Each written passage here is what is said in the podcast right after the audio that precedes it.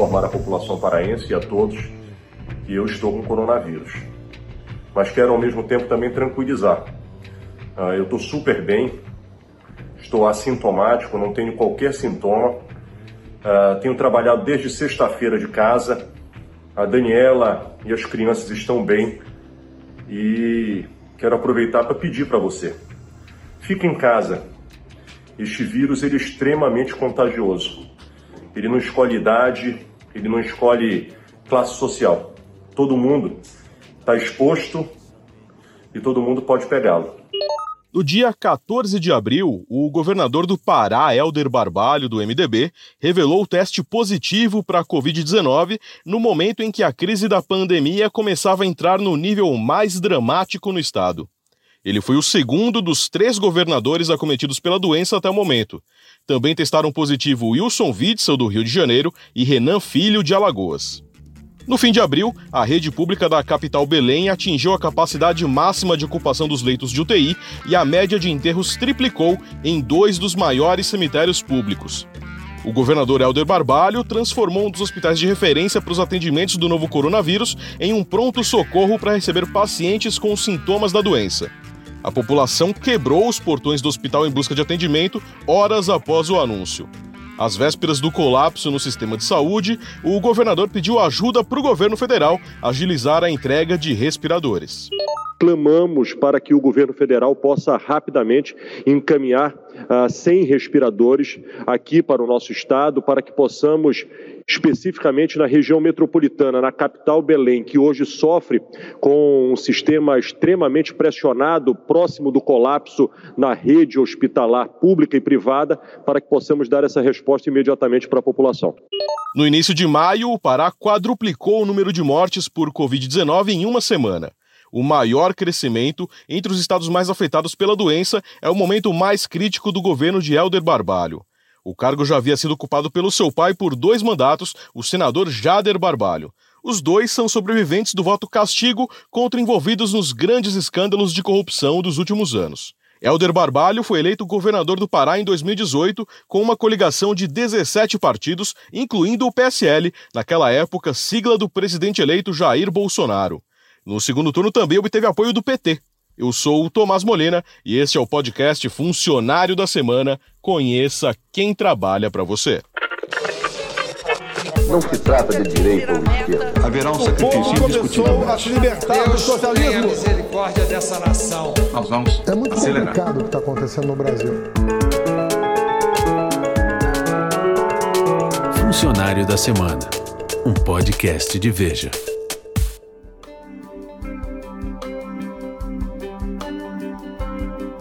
Eu tenho 40 anos de idade. Uh, já fui obeso na minha juventude, mas não tenho qualquer outro uh, indicativo para compor grupo de risco. Uh, portanto, é uma demonstração clara de que é um vírus extremamente contagioso e que não tem essa história de, ah, eu, porque eu não sou da faixa de risco, porque eu não tenho mais de 60 anos, porque eu não sou obeso, cardiopata, problema respiratório, eu estou imune e vou sair na rua uh, achando que eu sou super-homem e estou imunizado e não vai acontecer comigo. Logo após confirmar o resultado positivo para o exame de Covid-19, o discurso do governador do Pará, Helder Barbalho, contrastava com a postura do presidente.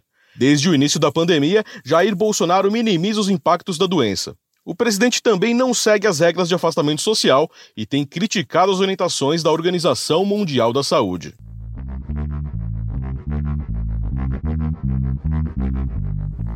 Não era a primeira vez que Helder Barbalho buscava demarcar uma postura contrária à do presidente.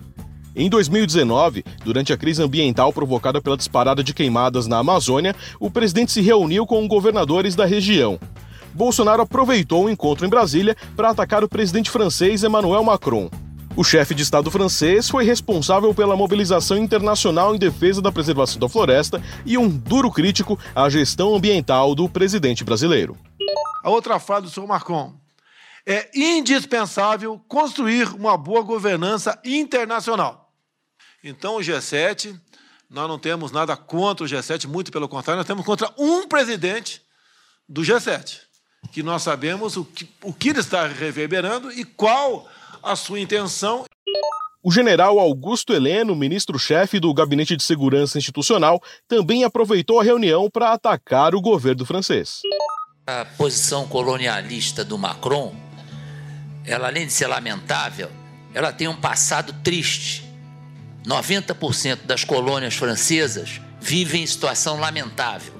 Então, isso talvez fosse bom ser lembrado por algum jornalista que seja um pouco mais moderado e que tenha algum sentido patriótico, que a França não pode dar lição a ninguém nesse aspecto. Eu, eu vivi o problema no Haiti. O Haiti é colônia francesa, uma delas. Tem um monte na Europa onde eles passaram, deixaram um rastro de destruição, de confusão, de miséria. Então eles não podem dar esse tipo de conselho a ninguém. Isso é molecagem. Na reunião, o governador do Pará fez um contraponto. Helder Barbalho pediu para que o ministro e o presidente esquecessem o governo francês e pediu soluções para resolver a crise ambiental. Primeiro, acho que nós estamos perdendo muito tempo com o Macron. Acho que nós temos que cuidar do nosso país e tocar a vida, certo? Acho que nós estamos dando muita importância para uh, esse tipo de comentário ah, não desprezando a importância econômica que a França possa ter, mas acho que agora nós temos que cuidar dos nossos problemas e sinalizar para o mundo a diplomacia ambiental, que é fundamental para o agronegócio, porque senão nós vamos ter um prejuízo severo uh, de imagem que já, que já tem causado preocupação uh, para todos. Elder Zalut Barbalho nasceu em Belém no dia 18 de maio de 1979, filho do atual senador Jader Fontinelli Barbalho e da deputada federal Elcione Terezinha Zalut Barbalho. É casado com Daniela Lima Barbalho, com quem tem três filhos. É formado em administração pela Universidade da Amazônia, em Belém, e fez pós-graduação na Fundação Getúlio Vargas, com MBA executivo em gestão pública. Em 2018, em entrevista ao programa Conexão Belém do Pará, Helder Barbalho explicou a origem de seu nome. Helder foi uma homenagem que meu pai e minha mãe fizeram a Dom Helder Câmara. Ah, figura, uma figura fantástica ah, dos católicos, que foi um grande baluarte ah, no enfrentamento à ditadura, arcebispo de Olinda, um cearense, e, e eu tive o privilégio de receber essa, esse nome uh, em que meus pais resolveram homenagear alguém uh, de tamanha importância e que eu tive a oportunidade, inclusive, de conhecer. Herdeiro do clã liderado pelo pai, o ex-governador do Pará, Jader Barbalho, Helder teve a formação política influenciada pela família. Eu sempre fui muito atento com criança, desde muito novo, vendo a atividade dos meus pais e e sempre pude acompanhar. Me recordo que muitas das vezes eu queria uh, ir nas caravanas pelo interior, queria participar, seja de campanha eleitoral, seja uh, das ações de interiorização de governo. Eu sempre queria estar presente, estar participando. Minha mãe uh, sempre retraindo, claro, para que não tivesse qualquer prejuízo em ir para a escola, etc. Em 1997, aos 18 anos, confirmou o interesse pela administração pública e se filiou ao Partido do Movimento Democrático Brasileiro, o PMDB.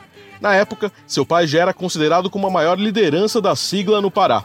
Helder Barbalho recordou que sua vocação política ficou evidente quando ele conheceu Tancredo Neves. A morte do presidente, recém-eleito no colégio eleitoral em 85, marcou a sua infância.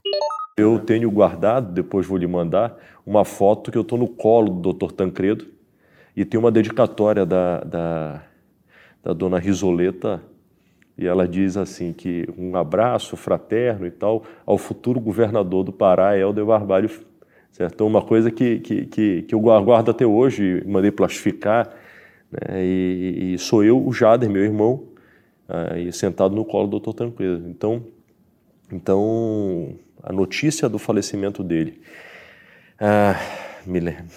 Aquelas imagens todas do Brasil inteiro nas ruas, ah, chorando a, a perda ah, da esperança daquele momento de ah, reconstrução da democracia, da retomada da redemocratização, do poder civil, aquele momento da história do Brasil, aquilo foi muito marcante para mim.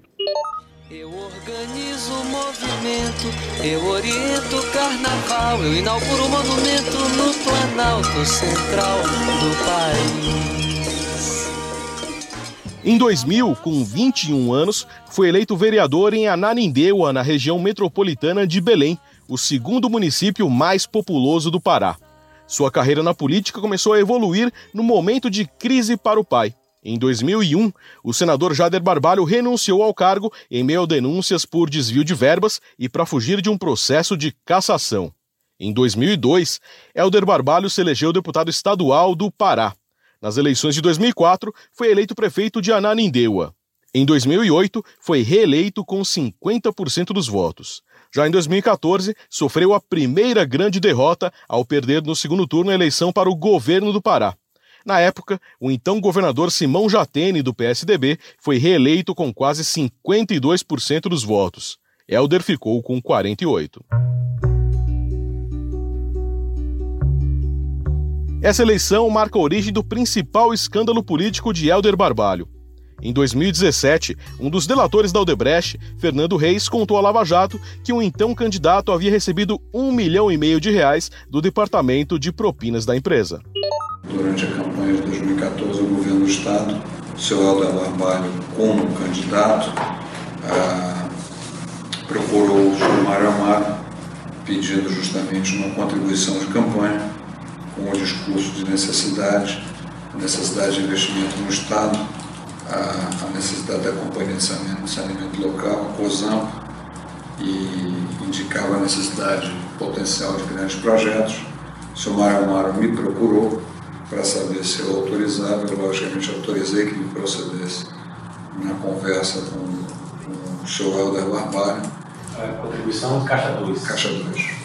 Pedido como Caixa 2 e feito como Caixa 2. Ah, o valor ajustado foi um valor de um milhão e meio para a campanha do então candidato Helder Barbalho. Na madrugada de vento seco, no clarão da grande lua, prateada no recôncavo do sol. Helder Barbalho apareceu na lista do propinoduto da Odebrecht com o apelido de Cavanhaque. De acordo com os executivos da empresa, os repasses foram feitos como contrapartida a interesses do grupo Odebrecht no estado do Pará, na área de saneamento básico. Na época, Helder negou ter cometido qualquer ilegalidade e disse que se reuniu com os representantes da empresa para obter doações legais. À época, a legislação eleitoral dizia que tinha que se buscar recursos com empresas ou pessoas para financiar as campanhas. E assim fiz, à luz do dia, sem esconder absolutamente nada. E consegui recursos de diversas empresas dentre elas a Odebrecht. E isto, inclusive, está na minha declaração junto ao Tribunal Regional Eleitoral, aprovado, inclusive, a minha prestação de conta da campanha de 2014. Essa é a maior demonstração da transparência. E não troquei nada, não prometi qualquer coisa em função a este atendimento. Inclusive, o meu adversário também recebeu recursos da Odebrecht. Todo es igual, nada es mejor. Lo mismo un burro que un gran profesor. Em dezembro de 2014, a presidente reeleita Dilma Rousseff anunciou o nome de Helder Barbalho para o Ministério da Pesca, como um dos nomes da cota do PMDB. Após a extinção do Ministério da Pesca, por meio de uma reforma ministerial, ele assumiu como ministro-chefe da Secretaria Nacional dos Portos. Helder pediu demissão da secretaria em 20 de abril de 2016, quatro meses antes do impeachment da petista. Em seguida, foi nomeado ministro da Integração Nacional pelo presidente Michel Temer.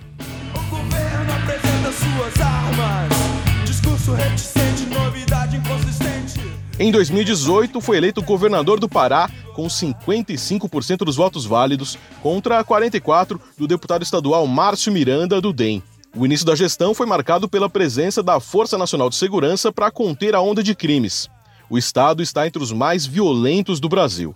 De acordo com o Atlas da Violência 2018, com base em dados de 2016, o Pará tem quase 51 assassinatos anuais a cada 100 mil habitantes. Em todo o Brasil, a taxa é de 30 por 100 mil, de acordo com a publicação.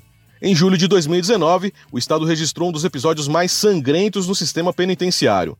57 presos foram mortos em um confronto entre facções no Centro de Recuperação Regional de Altamira, a 850 quilômetros de Belém. O secretário de Assuntos Penitenciários do Pará, Jarbas Vasconcelos, disse que não havia informações que pudessem prevenir o massacre.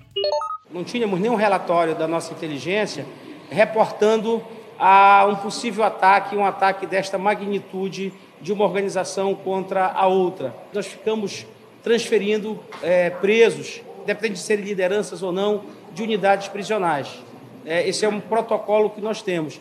Neste caso, agora, nós não tínhamos essa informação. A crise ambiental continua sendo outro desafio do governador MDBista. O Pará foi o estado com a maior área agregada a receber avisos de desmatamento em março, segundo o Instituto Nacional de Pesquisas Espaciais, o INPE.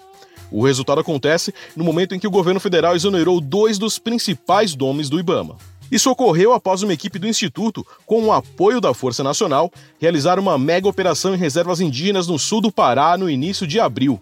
Orientados por indígenas, os agentes flagraram ao longo de duas semanas de investigação serrarias, pontes e aeroportos clandestinos no meio da mata que deveria ser fechada, conforme relatório interno obtido por Veja. Em entrevista à Globo News em 2019, o governador Helder Barbalho defendeu punições rigorosas contra os responsáveis pela exploração ilegal. O MDBista defende a mineração feita por grandes empresas. Há de se levar em consideração que a mineração é uma vocação. Particularmente o estado do Pará é a maior província de minério de ferro do mundo. E ali, dando como exemplo a floresta de Carajás. A floresta de Carajás está dentro de uma reserva que tem na concessionária da exploração a responsabilidade, e talvez este seja um grande exemplo de que a mineração feita com responsabilidade pode garantir a preservação da floresta, que se não tivesse ali uma concessão com a vinculação de quem explora o minério, talvez a floresta de Carajás já pudesse estar uh, deteriorada. O Instituto Socioambiental e grupos de proteção à floresta, no entanto, já identificaram impactos causados pela exploração feita pela companhia Vale em Carajás, maior mina de minério de ferro céu aberto do mundo. Além da poluição do ar por partículas de minério de ferro, o estudo identificou atropelamento de animais silvestres e a contaminação de córregos. Serra dos Carajás também é alvo de polêmicas envolvendo ambientalistas. Como a maior parte das jazidas minerais está localizada em áreas cobertas por floresta, muito do que foi construído e explorado até hoje foi às custas da destruição da vegetação, solos e rios amazônicos. No documentário A Peleja do Povo contra o Dragão de Ferro Carajás 30 anos, Rosimeire Diniz, do Conselho Indigenista Missionário, alertou ainda sobre os riscos de exploração de minérios para os povos nativos. Essas terras elas continuam sendo alvo de uma constante exploração, que no fundo tem essa perspectiva sempre de integrar os indígenas à sociedade, né? usurpar seus territórios e colocar esses territórios disponíveis para a exploração capitalista. Nunca é uma valorização dos modos tradicionais de vida que os povos indígenas têm. Os ambientalistas ainda temem por um acirramento dos conflitos na exploração de garimpos e madeiras na região. Em outubro de 2019, o presidente Jair Bolsonaro, que é defensor da exploração de minérios em áreas indígenas, discursou para um grupo de garimpeiros e afirmou que eles eram mais felizes no tempo do presidente João Figueiredo, o último da ditadura militar. Bolsonaro também fez críticas à atuação de empresas estrangeiras na Amazônia. Então aí o mundo falando e muitas vezes criticando o garimpeiro. Agora, a covardia que fazem com o meio ambiente, como empresas de vários países do mundo fazem aqui dentro do Brasil, ninguém toca no assunto porque a propina, pelo que parece, pelo que parece, né? Corre solta, pelo que parece. Então nós queremos solução. O interesse na Amazônia não é no índio nem na porra da árvore, é no minério. É verdade. O Raoni não fala, fala pela aldeia dele, fala como cidadão. Não fala por todos os índios, não. Que é outro que vive tomando champanhe na, em outros países por aí, tal de Raoni aí. Helder Barbalho defende conciliar as vocações econômicas da Amazônia com ações de preservação e sustentação da floresta. E a cada grande projeto se tem aprendido com os erros. Seguramente os erros da hidrelétrica de Tucuruí eles foram aperfeiçoados e não foram eliminados em Belo Monte. Primeiro que o Brasil tem um grave problema. O Brasil não planeja as suas ações. E ao momento que não as faz, acaba sempre correndo atrás do prejuízo e tentando construir um planejamento no mesmo momento da execução. E Belo Monte seguramente é um exemplo claro disto, em que, num determinado momento, representou desenvolvimento para a região, nós chegamos a ter 25 mil empregos diretos nas obras de Belo Monte, e hoje se vê Altamira, a cidade polo, ah, referência para a obra, ah, com gravíssimos problemas sociais em decorrência da obra de Belo Monte. Quase um consenso entre os especialistas, o enfraquecimento da fiscalização por causa da Covid-19 pode levar a Amazônia a novos recordes de desmatamento. O assunto ganhou destaque em jornais como o britânico The Guardian. O governador Helder Barbalho ainda precisa correr contra o tempo para reforçar a rede de saúde no momento em que as mortes quadruplicaram num período de uma semana no Pará devido ao novo coronavírus. No início de maio, o governador confirmou à Globo News que o estado já tinha um plano para decretar o isolamento total no momento em que a região metropolitana de Belém registrava um aumento de pacientes nos hospitais com suspeitas da doença. O percentual de isolamento no estado permanecia entre 45% e 50% e estava abaixo das recomendações da OMS. Faço um pedido, como pai, como filho, como cidadão a cada paraense que possa nos ajudar, aqueles que ainda não entenderam a gravidade deste momento. Se não compreenderem num curtíssimo espaço de tempo, nós teremos que tomar uma medida mais drástica para que a força do Estado possa prevalecer é, sobre a decisão pessoal de cada cidadão. No dia 5 de maio, Helder Barbalho decretou o lockdown em 10 cidades no Pará. Nós tomamos a decisão de ampliar as restrições de circulação em 10 municípios do nosso estado, da região metropolitana de Belém e as cidades que estão com um percentual mais elevado de contaminação. Estes 10 municípios precisam e necessitam, neste momento, de uma medida absolutamente intensa de isolamento social para proteger a vida da nossa população. O colunista de Veja, Matheus Leitão, conversou com Helder Barbalho e lembra que o governador deu declarações fortes contra o presidente Jair Bolsonaro e contra a administração municipal de Belém, também comandada por um adversário político, o tucano Zenaldo Coutinho. Na entrevista que me concedeu, o governador Helder Barbalho demonstrou muita preocupação com a pandemia do coronavírus, talvez sensibilizado pelo fato de que ele já se contaminou com a doença, sentiu na pele os seus sintomas. O governador deu declarações fortes, inclusive sobre o seu estado, o estado do Pará. Disse que a maior preocupação dele no momento era que Belém se transformasse numa nova Manaus, onde já não há mais leitos hospitalares. O estado do Pará tem hoje 95% dos seus leitos ocupados e aproveitou a entrevista para fazer críticas aos seus adversários políticos. Disse, por exemplo, que o município de Belém não estava fazendo um bom trabalho no atendimento à população, ou seja, imputou sobre o seu adversário político, o prefeito Zenaldo, parte da culpa daquilo que a região está enfrentando. Também deu declarações fortes contra o governo federal. Disse que o ministro da Economia deveria ter a mesma sensibilidade com os estados que ele tem com os bancos. E aproveitou para criticar o presidente Jair Bolsonaro e todo o seu incentivo em relação às aglomerações de pessoas na rua em meio ao isolamento social.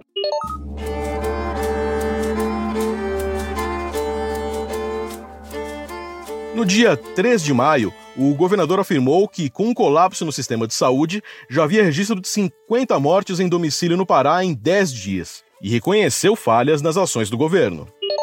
Não tem justificativa para que as coisas não sejam mais rápidas. Eu tenho cobrado da minha equipe.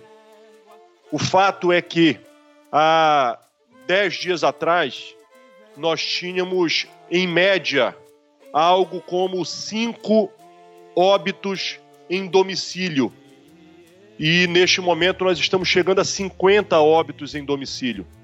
Nós estamos buscando desburocratizar esse processo, dialogando com a Prefeitura de Belém, dialogando com os médicos, dialogando com a equipe legista, para que isto possa ser mais rápido e, além disto, eu uh, orientei de que nós pudéssemos fortalecer as ações de assistentes sociais e psicólogos que possam também, neste momento de dor, proporcionar o mínimo de conforto para as pessoas.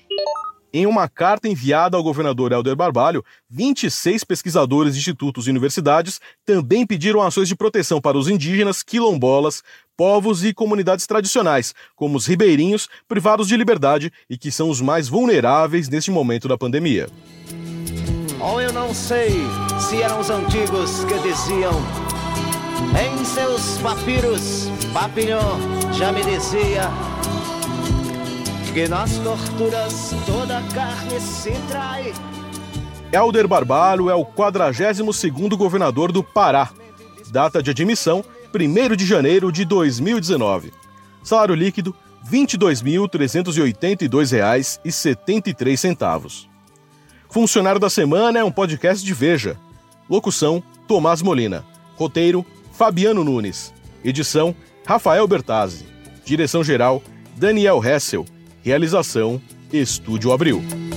Nos aviões que vomitavam paraquedas. Nas casamatas, casas vivas, casumorras.